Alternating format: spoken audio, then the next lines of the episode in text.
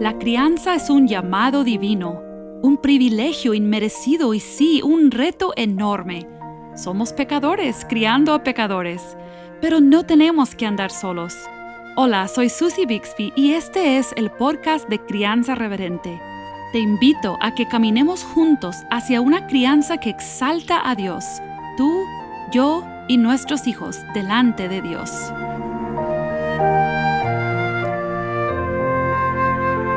Dios es santo. ¿Lo crees? Estoy segura que sí. ¿Ha impactado tu vida, tu crianza, tu familia? De eso queremos hablar hoy. Yo no sé de ti, pero estoy sintiendo el efecto de haber tomado como si fuera una lupa para estudiar los atributos de Dios en estos últimos episodios de Crianza Reverente. Si recién te estás uniendo a la serie o, incluso si este es el primer episodio de Crianza Reverente que escuchas, estamos encantados de compartir contigo la bendición de contemplar a nuestro gran Dios y ser transformados por Él. Hoy nos toca hablar de este atributo tan conocido, la santidad, y también vamos a mencionar la justicia de nuestro Dios. Y para esto estamos conectándonos con invitados desde Granada, España. Pedro Blois y su esposa Gabriela están con nosotros por primera vez en el podcast de Crianza Reverente. Bienvenidos amigos, gracias por estar aquí. Muchas gracias. Gracias Susi, es un privilegio para nosotros poder compartir este tiempo. Nosotros, Mateo y yo, eh, conocimos a Pedro y a Gaby hace algunos meses cuando pudimos visitarlos en la hermosa ciudad de Granada, España. Disfrutamos tanto la compañía como la belleza de la ciudad y gracias por eh, organizarnos con los horarios diferentes para poder eh, conectarnos bien. Em, Pedro es brasileño de nacimiento criado en varios países diferentes y ahora sirviendo en España. Y Gaby es estadounidense, criada en Ecuador, ¿verdad? En Bolivia. En Bolivia, perdón, en Bolivia, es verdad. Criada en Bolivia y ahora también viviendo en España. Así que eh, qué interesante, ¿no? Eh, una pareja de, de, que ha estado en muchos países y entiende muy bien Latinoamérica. Y Pedro, cuéntanos un poco de tu ministerio. ¿Qué estás haciendo ahí en Granada? Bueno, nosotros llevamos en Granada 20 años viviendo. Ah, ya la mayor parte de mi vida la, llevo aquí. Aquí conocí a Gaby, aquí nos casamos, aquí hemos tenido tres hijas y ahora ya son 12 años sirviendo en la pastoral en una iglesia, como has dicho bien, en, la ciudad de Granada, en el sur de España. Realmente yo creo que la ciudad más bonita ah, de, ah. España, de verdad lo creo. y llevamos, tenemos el privilegio de, de, servir hace 12 años en la pastoral en una iglesia que nos ama mucho eh, y que por la gracia del Señor estamos viendo crecer.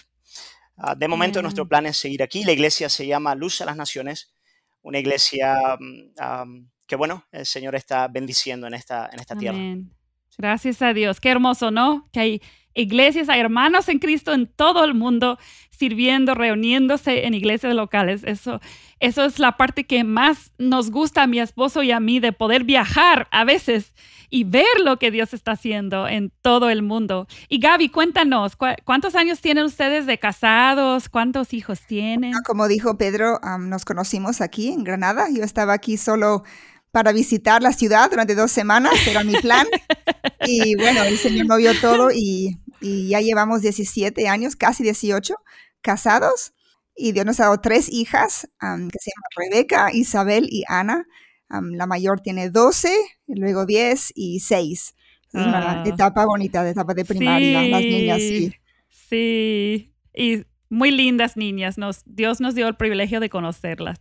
Bien, pues vamos a entrar en materia porque es un tema fuerte que tenemos hoy y, un tema muy hermoso. Y Pedro, vamos a comenzar como hemos estado haciendo en esta serie. Queremos eh, saber lo que la Biblia dice eh, acerca de este atributo de Dios, aunque es muy conocido, no queremos suponer que entendemos realmente lo que la Biblia enseña. Entonces, ¿qué significa, según la Biblia, que Dios sea santo y que Dios sea justo? Susi, a decirte la verdad, cuando me pediste de hablar de los atributos de Dios, realmente me supuso un gran desafío, especialmente cuando supe que me tocaba hablar de la santidad de Dios. La santidad de Dios es un atributo pues amplio, magnífico y que recorre toda la escritura. Y lo primero que me gustaría decir es que la santidad no es un atributo de Dios separado de los demás, Mm, sino un aspecto de su carácter que define de algún modo todo lo que Dios es, que embellece y adorna todo, todo su ser. De modo que decimos que Dios es santo en su amor, Dios es santo en su sabiduría, Dios es santo en su soberanía y, y así por delante. sí. Po- Por eso a veces la escritura se refiere a Dios como el santo de Israel. Así leemos en el Salmo 71, versículo 22. O por ejemplo, Oseas 11.9 habla de el santo en medio de ti. Fíjate. Ah, así que en cierto modo ese, es- el, el modo en el que se refiere a Dios. Dios es santo en todo lo que Él es y en todo lo que Él hace. Pero bueno, ¿a qué nos referimos cuando hablamos de la, de la santidad de Dios? Eh, Lo primero que debe venir a nuestra mente es, mm, yo creo, su pureza, que Dios está separado de todo aquello que es pecaminoso e impuro, de toda maldad y suciedad. En efecto, e- el término hebraico que se utiliza para hablar de la santidad significa precisamente estar separado. E, En, todo lo que Dios es, en todo lo que Él hace, no hay, no hay mancha de pecado, no hay sombra de maldad, y el versículo que a mí me encanta para hablar de este tema con mis niños es 1 Juan 1.5, porque es un texto muy elocuente, muy sencillo, pero muy poderoso. Hmm. Aquí el apóstol Juan dice que Dios es luz y no hay ningunas tinieblas en él. La luminosidad de Dios nos enseña que no hay nada oculto ni escondido en él y que todo lo que vemos es puro y limpio. Me gusta esa imagen. La luz es una imagen bíblica elocuente para hablarnos de, de la pureza de Dios, ese aspecto propio de la santidad. Por eso en el proceso educativo debemos recordar a nuestros hijos que nada que sea pecaminoso o sucio puede permanecer en la presencia de Dios.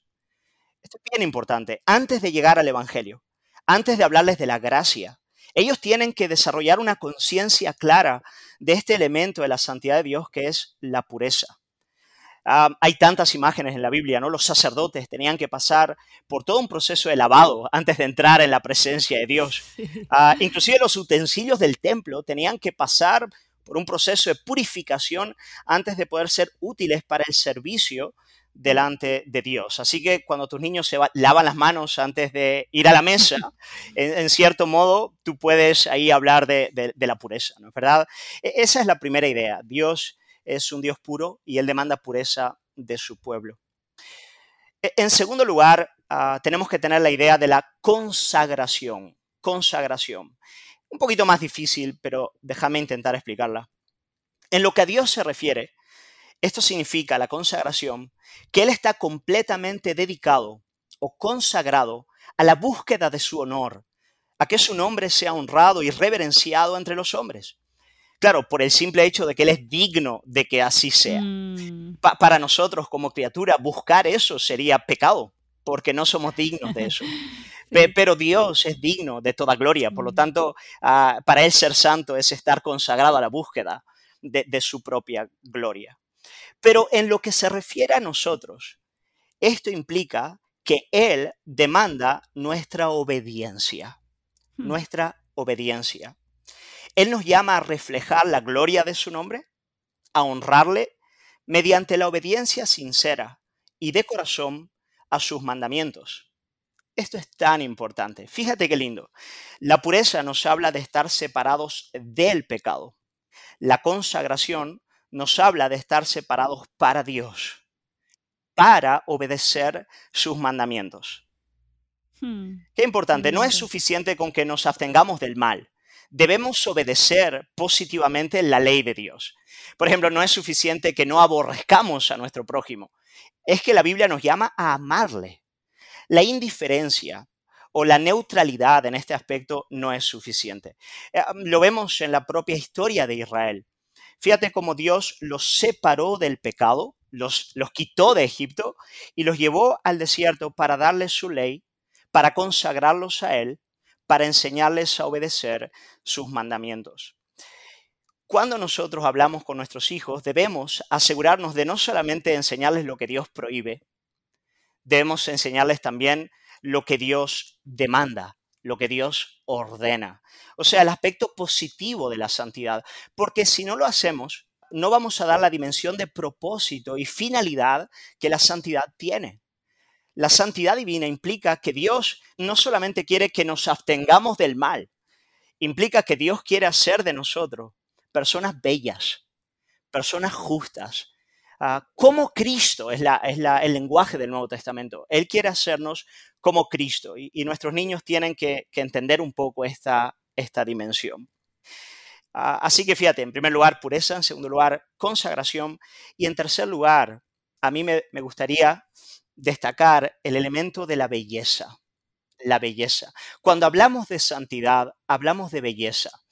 E, eso hace con que la santidad sea un, un, atributo un poco complejo de Dios porque hace referencia a esa trascendencia por la cual Él está muy por encima de todo lo creado y su valía es infinita debemos tener en mente que la santidad de Dios es lo que hace que Él sea un Dios bello y un Dios feliz. Un Dios bello y feliz. Y esto en un sentido superlativo, muy por encima de toda la creación. No hay nadie más bello y más feliz que Dios, que el Dios Trinidad.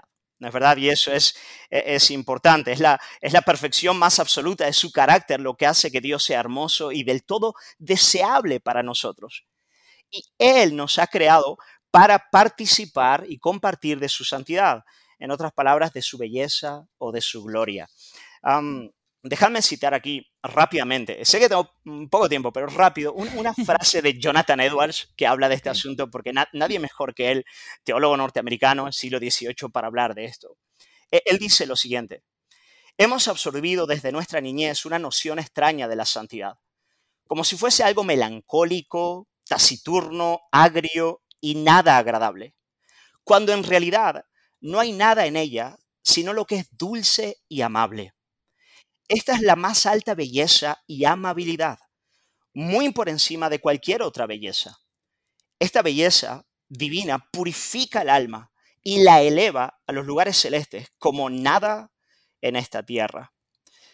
Por lo tanto, el hecho de que Dios sea santo es lo que hace de él un Dios bello. Pero déjame avanzar un poquito más nomás. Cuando hablamos de este asunto debemos tener cuidado, porque precisamente la santidad que hace con que Dios sea un Dios bello es lo que hace que Él sea un Dios terrible y peligroso. Un Dios terrible y peligroso para el pecador. Debido a que Dios es santo, Él no puede tolerar el pecado. Él es un Dios que se aira ante la maldad y juzga con rectitud al pecador. Fijaos estas palabras poderosas de Moisés en números 14, 18. Él dice que Dios de ningún modo tendrá por inocente al culpable. De modo que la santidad de Dios implica que podemos estar completamente seguros de que todo pecado será justamente castigado, ya sea en la persona de Jesucristo o en la persona del pecador. Pero Dios va a juzgar con con santa indignación y con justo juicio el pecado, precisamente porque Él es santo, porque Él es bello. Mira, déjame terminar esta, esta parte con un versículo que es uno de los versículos favoritos míos de toda la escritura que nos habla de cuál debe ser la respuesta del alma cristiana ante la santidad de Dios.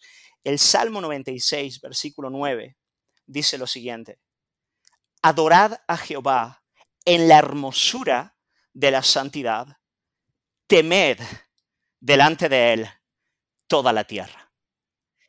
Fíjate cómo ambas realidades confluyen en la experiencia cristiana. Cuando nos deparamos con la santidad divina, en primer lugar hay una adoración que fluye al considerar la hermosura de la santidad, pero junto con ella entra este elemento del temor. Temed delante de Él toda la tierra. Así que bueno, en este tiempo corto yo quería dejaros esas tres palabritas, pureza, consagración y belleza, para hablar de la, de la santidad de Dios. Wow, me encantó. Creo que esto va a ser muy útil para nosotros como padres porque a veces eh, tenemos realmente una idea eh, limitada de lo que puede significar un atributo de Dios. Así que yo, creo que esto nos va a servir mucho. Y, y cómo e, este atributo de Dios, Pedro, es, es uno de los atributos comunicables o no comunicables de Dios. Es un atributo comunicable siempre y cuando entendamos que por atributo comunicable no queremos decir que todo lo que concierne a Dios en ese atributo se puede aplicar a nosotros. Eso es bien importante. Pero dicho eso, dentro de lo que es esa división teológica que nos ayuda, decimos que la santidad es un atributo comunicable. En efecto, fuimos creados y somos recreados para compartir de la santidad de Dios. Y, y, por eso en el Nuevo Testamento Dios nos dice, sed santos, ¿verdad? Sed santos porque yo soy santo. Entonces es válido llamar a nuestros hijos a imitar la santidad de Dios, pero como tú dices, entendiendo que, que no vayan a creer que alcancen el nivel de santidad que Dios tiene, simplemente es, Él nos está llamando a reflejarlo. creo, creo que eso es algo que los padres a veces batallamos. ¿Cuánto debo exigir que mi hijo sea santo. es verdad. Ah, porque la misma santidad de Dios nos recuerda lo pecaminosos que somos. Entonces creo que esto, sí, esto nos ayuda mucho a, contemplar y adorar la hermosura de la santidad de Dios y desear imitarle en esa santidad. Y, Gaby, ayúdanos un, momento entonces eh, en la vida práctica. tenemos hijos y conversamos mucho con nuestros hijos, ¿verdad? Eso es parte de ser, en especial de ser mamá, aunque los papás también deben conversar mucho con sus hijos, pero las mamás típicamente pasamos más tiempo en conversación. Entonces, ¿cuáles son algunas oportunidades comunes que pudiéramos tener para conversar sobre este, este tema con nuestros hijos? Sí. No, realmente el Señor nos da muchísimas oportunidades, ¿no? En el día a día, tantas circunstancias que, que se presentan y mm, primeramente creo que cuando pensamos en la santidad de Dios, primero tiene que afectar nuestra actitud, la actitud que tenemos hacia el pecado. Entonces, una distorsión que puede existir es ser demasiado liviano con el pecado. Y creo que cada vez que nuestros hijos pecan, tenemos una oportunidad para tomar muy en serio la santidad de Dios, para decir, esto es algo grave, esto es algo importante, y tengo que corregirlo. Es algo que no puedo, no podemos reírnos del pecado. He visto muchos padres que sus hijos vienen y, mienten y ellos saben que están mintiendo y ellos se ríen porque les parece curioso lo que han dicho. Mira, mira que se han inventado una cosa, pero no, no qué, qué, astutos, ¿verdad? Qué astutos mis hijos con las mentiras. Exactamente. No, y, no puede ser así, ¿no? debe reflejar la actitud que el Dios Santo tiene hacia el pecado.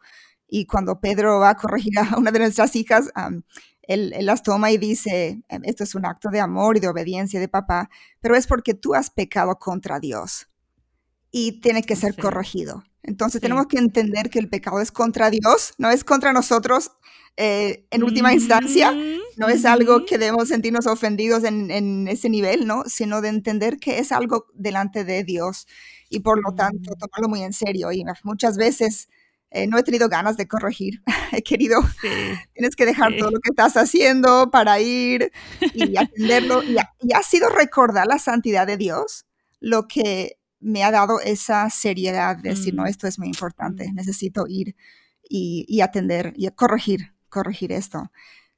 pero creo que por otro lado, por un lado, ese, esa actitud seria, seriedad con el pecado, pero también creo que deberíamos alabar a nuestros hijos cuando vemos expresiones de la santidad de Dios, cuando vemos que ellos sí, sí, obedecen, cuando vemos que sí responden en amor. Y, alabarlo como destacando que eso es algo, algo bello, que eso es algo, algo noble, no, no como algo intrínseco de ellos, no, no es una bondad que les salió de ellos, pero decir, veo el carácter de Cristo en ti, veo que el Espíritu Santo se, está expresando y, ayudarles a sentir que eso es algo tan agradable, que trae paz al corazón, que es algo a que ellos quisieran aspirar, ¿no? Y creo que dijiste de que a veces no sabemos em, como cuánto exigirles, ¿no? En cuanto a la santidad. Sí. El Señor nos está ayudando a, a, intentar pensar de que, de que les estoy em, empujando hacia la belleza, hacia algo que ellos pueden desear, ¿no? No es la santidad como una lista de, reglas o algo como, ahora tienes que hacer esto, como una obligación, sino como cuando, si pudiésemos verlo como un privilegio, ¿no? Sé que nuestro pecado ahí nos, nos fue una mala pasada, pero si pudiésemos verlo y ayudar a nuestros hijos a verlo de esa forma también sería muy, de, mucha bendición y creo que aclararía este concepto de, lo que es la santidad de Dios para ellos. Sí, y, y, que, y que Dios sea atractivo para nuestros hijos. Yo, a mí me da tanta tristeza cuando yo hablo con jóvenes que se han criado en hogares cristianos donde la santidad de Dios se ha usado como un arma para manipular su conducta y ellos ven a un Dios santo como casi grosero o dictador o, malo, o sea, en, cierto sentido. Pero me encanta este equilibrio, Gaby, porque sí, o sea, la santidad de Dios, en parte, es lo que exige que Dios tenga que mandar al infierno los pecadores. Entonces es grave, pero la misma santidad es lo que, es lo que nos atrae a Dios. y, queremos que nuestros hijos crezcan con un sentido de gravedad de su pecado, en parte porque están atraídos a la santidad hermosa de Dios. Así que me, encanta eso. Creo que eso nos provee a los padres eh, una amplia eh, gama de oportunidades para eh, balancear, no solamente hablar de la santidad en la, en la conducta mala, eh, pero también hablar de la santidad en, cosas eh, buenas que nuestros hijos hacen. Pedro, ¿querías comentar algo? Solamente añadir eh, referente a lo que estáis diciendo, estáis diciendo que en una, en una primera infancia debemos también tener paciencia y conformarnos en que ese elemento de temor ah, va a ser el que ellos van a experimentar. Ah, en Gálatas 3:24 el apóstol Pablo dice que la, ley que habla de la santidad es como un ayo, como una maestra que nos lleva a Cristo. Entonces como papás no debemos agobiarnos si en un primer momento de la crianza ah, hay una experiencia de ley ah, y, de cierto enfado. Porque hasta no llegar al Evangelio, la, realmente la santidad y la ley son un ayo, son un peso. Y no tenemos que agobiarnos con que sea así en ese primer momento, pero siempre que nosotros estemos llenos del Evangelio, ah, eh, ministrando a partir del Evangelio, pero ellos van a tener esa experiencia. Entonces, ¿cómo? Ayúdanos, ¿cómo lo llevamos al Evangelio? ¿Cómo llevamos a nuestros hijos al Evangelio específicamente relacionado con este atributo de Dios? ¿Cómo lo vemos ahí? Pues la santidad de Dios ella nos lleva al Evangelio en tanto a que nos lleva a desesperar de nosotros mismos y de la realidad de nuestro pecado. Mm. Cuando nosotros, como Isaías, cuando tiene aquel encuentro con Dios en el templo, y lo primero que dice es, ay de mí, ¿no? Ah, que soy pecador, ¿no? Que, ah, entonces, desde luego, eh, eh, la, santidad de Dios en un primer momento a causa del pecado no aparece delante de nosotros como bella. No. Al contrario, aparece como un mm. verdadero estorbo a lo que nuestra alma desea. ¿No? Pero ah, cuando eh, por obra del Espíritu Santo vemos que hay medidas de convicción de pecado, de arrepentimiento y medidas de desespero operando en el corazón de nuestros hijos, ah, ha llegado el momento de aplicar de manera eh, poderosa y, libre y abundante las gracias de Jesucristo. El hecho de que, Dios, de que la santidad de Dios es tan importante, tan importante, que para derramar gracias sobre nosotros, Él era necesario, era necesario que el Hijo ah, muriese como sacrificio expiatorio en la cruz del Calvario a nuestro favor.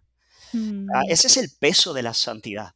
La santidad es tan importante que cuando Jesús dijo, si es posible, pase de mí esta copa, el Padre le dijo, no. No es posible. no es posible. Hijo, si hubiese otra manera, de derramar gracia, yo lo haría, pero el peso de la santidad lo vemos eh, en último análisis ni siquiera en la ley, pero en la cruz, en la propia cruz. Entonces, y, aquí está lo lindo, Susi, que es verdad, la santidad nos lleva a desesperar y nos lleva a la gracia, pero la gracia nos lleva de nuevo a la santidad. Mm. Pero ahora a una santidad endulzada, por decirlo de algún modo, por el Evangelio. Mm. Y ahora una, una, santidad que es bella, una santidad que mm. nuestros hijos van a amar. Y, es un proceso de toda la vida, aún para nosotros. Eh, eh, estamos, a, veces eh, tenemos esa experiencia con la santidad de Dios, de, enfado de, y, a veces de belleza, ¿no? Ah. Sí, amén. Como, como cuando nuestros hijos pecan y tenemos que dejar caer sobre ellos el peso de su pecado, porque Dios es santo, al mismo tiempo ese Dios santo y justo que no puede mirar al pecado, les está ofreciendo a nuestros hijos un camino por el cual pueden ser hechos santos. Qué hermoso, ¿no? Así es. En cierta ocasión hablé con mi hija, con una de mis hijas, no voy a decir cuál es. Sí, sí, mejor. y hablé sobre el orgullo, el orgullo, porque ella había actuado de manera muy altiva con su hermana. Y, empecé a hablar con firmeza porque estaba indignado con su actitud, su modo de hablar y sus expresiones de, tanta altivez para con su hermana. Pero al empezar a hablar, sus ojos se empezaron a llenar de lágrimas y empezaron a correr sobre su rostro, pequeñita, de, bueno, 10 años, ah, más o menos esa edad. Y claro, en ese momento me, di cuenta de que, de que estaba operando en su corazón el Espíritu Santo y mm, rápidamente pues pude aplicar el bálsamo del Evangelio. Entonces, así funciona. Sí, así, perfecto. Pues nos, nos deja mucho para pensar, ¿verdad? En cómo aplicar el Evangelio. Y, y antes de yo creo que podríamos hablar otra hora de, esto, este tema, ¿no? Pero creo que hemos podido abarcar varias áreas en las que los padres podemos crecer en nuestra aplicación de la santidad, en nuestra comprensión también. Entonces, ahora brevemente, o sea, parte de este es, eh, el objetivo de esta serie es proveer también como herramientas, eh, ideas para poder hablar eh, con nuestros hijos en un devocional familiar o un tiempo alrededor de la palabra. Entonces, Gaby, no sé si nos puedas recomendar un par de pasajes bíblicos y cómo pudiéramos hacer preguntas. Queremos aprender y hemos estado aprendiendo a hacer buenas preguntas de aplicación a nuestros hijos. Eh, si puedes tomar un par de minutos simplemente para darnos algunas ideas y adicional a esto, vamos a tener ahí en la página en la publicación del episodio número 146. Eh, vamos a tener más preguntas y, estos pasajes, todo, para que no tengas que tomar muchos apuntes ahora mismo. Puedes simplemente escuchar y luego puedes eh, ir a la página. Gaby, ¿qué nos puedes recomendar? Muy bien, bueno, por ejemplo, podría ser el pasaje de Isaías, ¿no? El que muchas veces se habla para la santidad. Isaías capítulo 6, del 1 8, que es la visión que Isaías tiene del, trono de Dios y de los serafines, porque justamente ellos cantan santo, santo, santo. Ajá, sí, sí. Entonces, si son niños muy pequeños, es fácil simplemente quedar con, con algunas de las palabras que describen esa santidad, habla de, como de, grandeza, de estar separado, de la, de la pureza, de que eh, como de Dios estaba con una gloria ¿no? Esa gloria que llenaba, es como eh, estos superlativos, ¿no? Grande, perfecto. Sí. Y, luego ir a, preguntar cuál fue la reacción de Isaías cuando vio eso. él se sintió, ay de mí, ¿no? Y para niños pequeños te quedas ahí, es, hay una, expresión de santidad y, mi, Pero quizá para niños mayores puedes añadir algunos detalles, ¿no? Cómo fue que luego eh, ¿qué hicieron los serafines? Pues del altar, del lugar de expiación, de sacrificio, digo, eh, tocaron sus labios, hay una purificación ahí, ¿no? Que apunta a la cruz. Mm. Y luego la respuesta de Isaías, que es eh, esa consagración al Señor, esa obediencia. puedes ahondar más en el pasaje, ¿no? Eso sería un ejemplo. Y, vamos a, hemos preparado algunas preguntas que podemos luego facilitar, que dijo Susi también, sí, sí. que podéis seguir ese. Y Puedes mencionar el otro pasaje, también creo que me habías dicho que tenías dos o tres, simplemente mencionar las citas. otro sería primera de Juan 1, del versículo 5 al 10, que es la pasaje que habla de que Dios es luz, ¿no? Sí. Y que, bueno, ahí es eso, la misma dinámica. Hay una expresión de la santidad de Dios como es, bueno, la luz es esa, es esa visual, ¿no? La característica de pureza, de, luminosidad. y y que y nosotros no debemos andar en tinieblas, ¿no? Andar en la luz. Sí. Y luego otro también que habíamos em, puesto es Deuteronomio capítulo 7, del 6 al 11, es, son las palabras de Dios a su pueblo cuando los saca de Egipto, diciendo que ellos mm. son un pueblo santo, escogidos no por ellos, sino por... Y, y, y es la respuesta que Dios exige santidad de ellos, ellos ser su pueblo escogido, ¿no? Wow. Enfatiza más quizás la, la respuesta de ellos. Y si fuéramos a querer memorizar un versículo con nuestros hijos, ¿tienes una sugerencia de cuál, no sé si una de estas, estos pasajes o el, el de primera de Juan? Sí, que creo que Pedro mencionó. Ese es, un, eso es un pasaje bonito para memorizar, pero también el, el, que, el que dijo Pedro, el Salmo 96, 9. Mm, Pensamos que sería algo, algo muy bonito. Dice, adorad a Jehová en la hermosura de la santidad, Perfecto. delante de él toda la tierra. Entonces, y está fácil para niños pequeños también. Sí, sí, están esas dos, esos dos aspectos. Genial, genial. Y pues para cerrar, ¿tienen algunas sugerencias de un par de eh, motivos de alabar a Dios y orar? O sea, peticiones de oración que pudiéramos orar unos por otros, Pedro. Sí, yo creo que el, al considerar la, santidad de Dios, podemos orar unos por otros, en primer lugar, eh, pidiendo arrepentimiento, pidiendo mm. corazones contritos y humillados delante del Señor.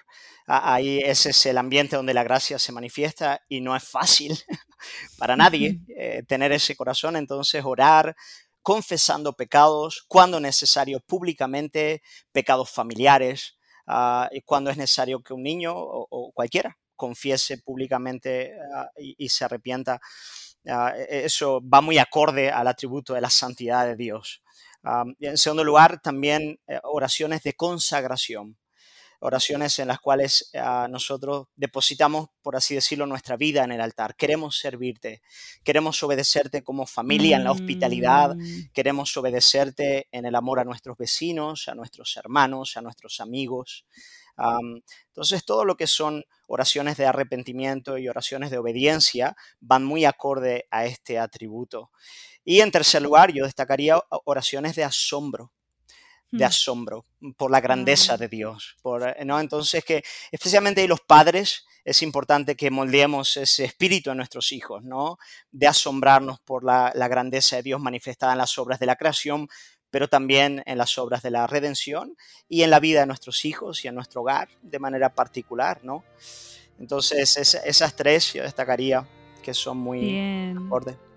Pues muchas gracias Pedro y Gaby por invertir tiempo en prepararse muy bien para compartir con nosotros la experiencia pastoral y, de crianza. Creo que les ha ayudado mucho a poder saber que esta es la vida real.